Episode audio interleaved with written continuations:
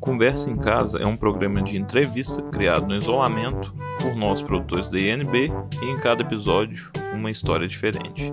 E o convidado de hoje é o comediante Vitor Armar. E aí pessoal da INB Produções, tudo bem? Eu sou o Vitor Armar, estou fazendo esse vídeo especialmente para vocês, toda a galera que acompanha o trabalho maravilhoso que vocês fazem na Araxá e região, produzindo eventos de comédia. Então vi que vocês têm algumas perguntas que o pessoal mandou para eu responder e vamos trocar essa ideia então. Vitor, nessa época de quarentena a gente foi obrigado a ficar em casa. O que, que você anda fazendo nessa quarentena? O que, que eu ando fazendo na quarentena? Eu ando Primeiro que eu não ando muito na quarentena, não ando muito, tô ficando mais sentado e deitado.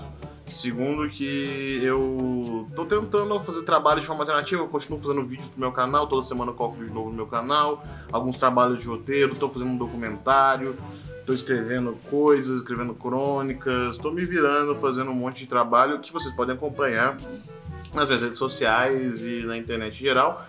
E também um projeto novo do canal Comedy Centro que chama Comediantes em Casa, que deve ao ar em breve, que eu não sei quando vai esse vídeo ao ar daí, pra você que tá assistindo agora. E o que, que você tá sentindo saudade de antes? Fala aí pra gente. Saudade de poder comer um belo rodizião em algum lugar. Tô com saudade de show. A coisa que eu mais tenho saudade é show, porque eu não gosto das pessoas. Então. Mas eu gosto das pessoas quando eu tô no show. Então tô com saudade do show. E de rodízio e de viajar. Eu gosto muito de viajar também. São as três coisas que eu tô com mais saudade do mundo antes da quarentena. Vitor, conta pra gente como foi seu começo no stand-up. O ano, a cidade, como foi seu primeiro show e qual é a maior dificuldade de um comediante iniciante? Comecei na transição de 2011 para 2012, comecei em Uberaba. É, meu primeiro show foi no Teatro Experimental de Uberaba para 150 pessoas e dessas 50 pessoas pensam, nossa, com 150 pessoas no seu primeiro show, mas é porque eu juntei com pessoas da minha escola que também teve interesse de fazer algum tipo de teatro de comédia e daí a gente fez show e o público era pais de alunos e outros alunos e tal. Foi a primeira vez que subi no palco, a primeira vez que contei alguma piada que eu tinha escrito. Foi no finalzinho de 2011, mas eu conto minha carreira começou em 2012. A maior dificuldade é a dificuldade que todo mundo tem. Eu morava num lugar onde não existia um cenário cultural forte, ainda mais da minha área, é, onde eu não tinha apoio de empresas ou instituições que trabalhavam com cultura, etc. Eu tinha 15 anos de idade, então não me dava muita credibilidade também, então tive que ir contra tudo e contra todos para mostrar que eu realmente queria fazer isso pro resto da minha vida. É, e aproveitando aqui que você está falando do seu começo, é, Fala pra gente quem que é referência para você no seu estilo de piada e já indica pra gente também um comediante pessoal acompanhar.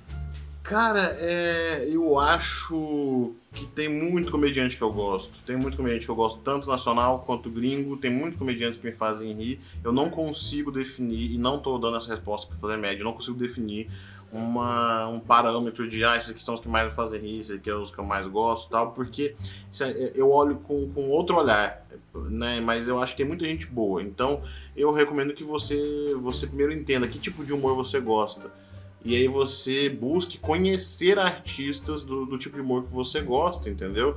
É, valorize pessoas que você não conhece. Tente conhecer trabalhos de comediantes que você não conhece ainda porque as pessoas às vezes ficam na bolha de só, só assistir vídeo de quem tem milhões de seguidores e acaba que você pode estar perdendo conhecer alguém que você identifica muito só porque você está indo na onda da grande bolha. Então pesquise para ver mais comediantes é, que tem a ver com o estilo de comédia que você gosta e conheça, se deixe permitir para conhecer e gostar de novos comediantes. Pô, é muito difícil. Eu vou indicar um amigo meu que eu acho muito engraçado, mas é que assim, eu posso, poderia indicar muitas pessoas, de verdade, de verdade. Uh, o Marinho Cervantes é um cara que eu acho muito engraçado. É um cara que está tá começando a tentar ter o trabalho dele reconhecido no, no, meio da comédia. É um cara que eu recomendo muito. Uh, tem, a, tem a galera do Coisa de Preto e do Gueto, que são dois, dois grupos de comédia que falam muito de representatividade e que tem muita gente bacana ali. É, se vocês não conhecem, tem o, o grupo que eu faço parte, o Jokes. Eu, os meninos são incríveis, é, conheço o trabalho deles se vocês não conhecem ainda, o Luca Mendes, Santiago Melo, Léo Ferreira, provavelmente Thiago Ventura você já conhece, mas se você não conhece algum dos meninos, assista porque eles são muito bons também. E para não ainda deixar faltando. Tem você que é, que é mina e quer ver mina fazendo comédia, tem muita mulher começando a fazer comédia, muita mulher lutando para ter espaço também no, no, meio da comédia e gente muito boa. Então, pesquisa aí depois que você vai ver, tem muita gente, tem. Nossa, é, que é ruim falar porque vai ficar faltando gente, mas pesquisa, por exemplo, o Festival Mamacitas, você vai ver um monte de um elenco enorme de comediantes e lá você vai fuçando, você pode achar o trabalho de um monte de mina. Quais conselhos você daria para quem quer começar no stand-up comedy? Não comece. A gente está no meio da pandemia. Pior momento para começar a fazer stand-up. Brinks.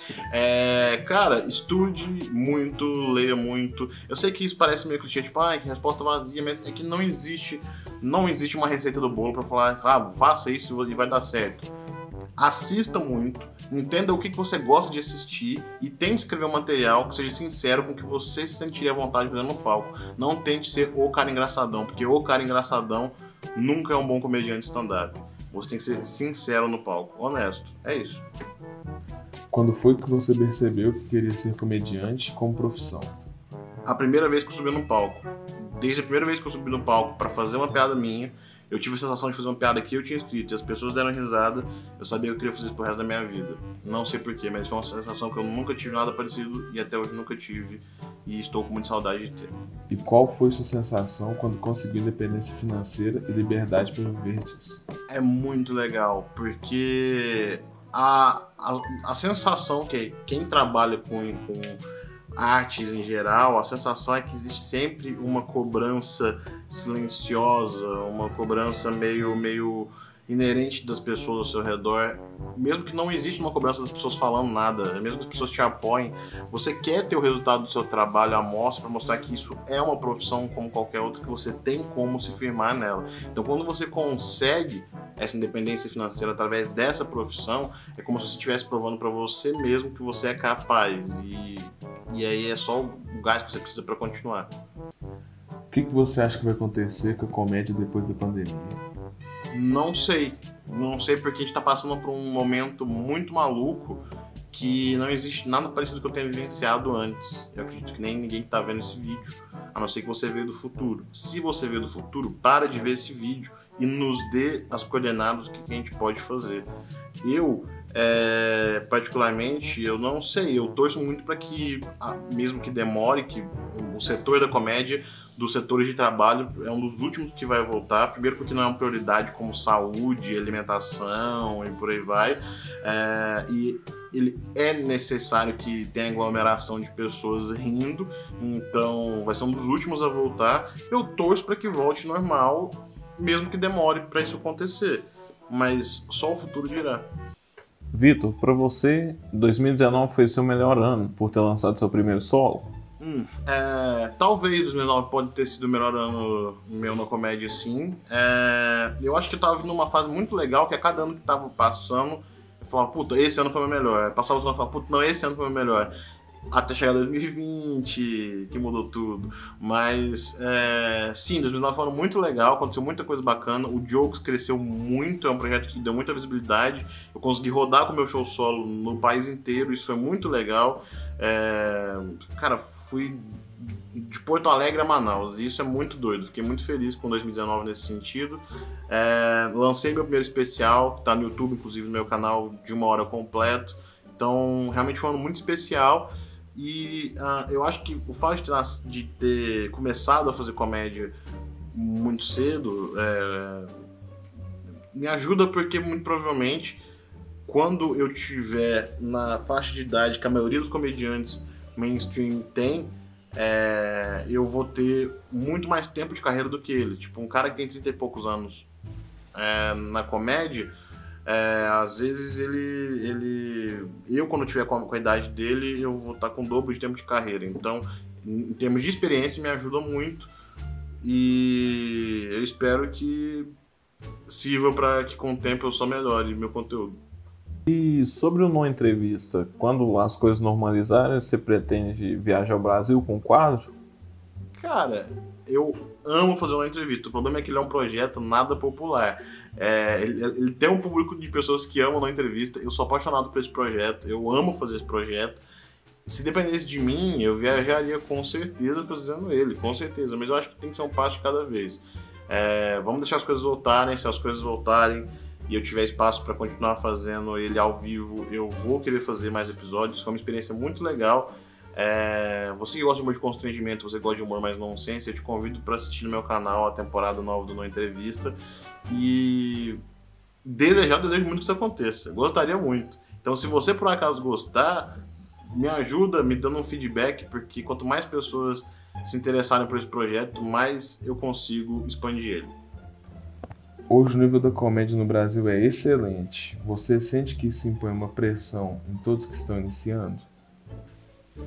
Eu acho que ainda falta para o nosso nível de comédia no Brasil ser excelente. Eu fico feliz que vocês achem isso, mas eu acho que ainda falta um pouco, tecnicamente falando, da parte de todos. A gente precisa amadurecer mais como comediante, até porque o nosso público precisa amadurecer como público. É um ciclo. Ah, então, o público brasileiro ainda precisa amadurecer em relação a como ele vê a comédia. Isso vai ajudar a quem trabalha com comédia também a amadurecer seu conteúdo. Eu acho que a pressão constante vem muito também do fator internet. As pessoas postam conteúdo quase todo dia, as pessoas postam conteúdo toda semana. Então, quando você vê pessoas que às vezes têm muito menos tempo de carreira com você, postando um negócio no TikTok e dando um milhão de views, e aí você vê um cara que tem um dobro de carreira que você, postando um vídeo no YouTube toda semana de 30 minutos, você se cobra para você ter uma periodicidade e um resultado legal dos seus produtos também. Uh, então, a internet eu acho que é um fator muito decisivo para autocobrança de quem trabalha com comédia. Vitor, indica alguma coisa pro pessoal ficar em casa e assistir nessa quarentena. Pô, você que tá aí na quarentena, eu vou te indicar tanta coisa para você ver, cara. Vai ver, vai ver reality show. Eu vi Big Brother já de várias edições diferentes. Vai ver The Voice, sabe? Vai ver coisa assim, vai ver coisa boba mesmo, sabe? Aí se você quiser, ó, tem, tem, tem muita coisa. Tem, ó, The Leftovers, é uma série muito boa da HBO. É, Years and Years é uma série muito boa também. Uma minissérie, aliás, você assiste ela rápido, já bate, já vê tudo. É, tem tanta coisa boa por aí. Vai ver documentários, Netflix tem tanta coisa Netflix legal que você pode se informar e aprender muita coisa também. É, assista muito stand-up no YouTube também. Se você gosta de comédia, provavelmente você gosta. Se você não gosta de comédia tá vendo esse vídeo, eu não sei como você veio parar aqui.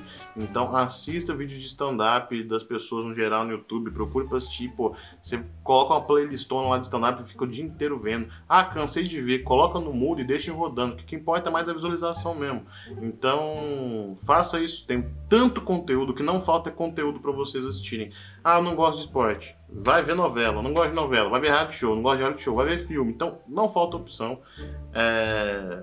Apenas ocupe sua mente com coisas que vão trazer energias boas para você, não energias ruins. Espero que você tenha gostado desse vídeo. Se você não gostou, ah, que pena, não é verdade? Não tem dislike no Instagram. Tchau!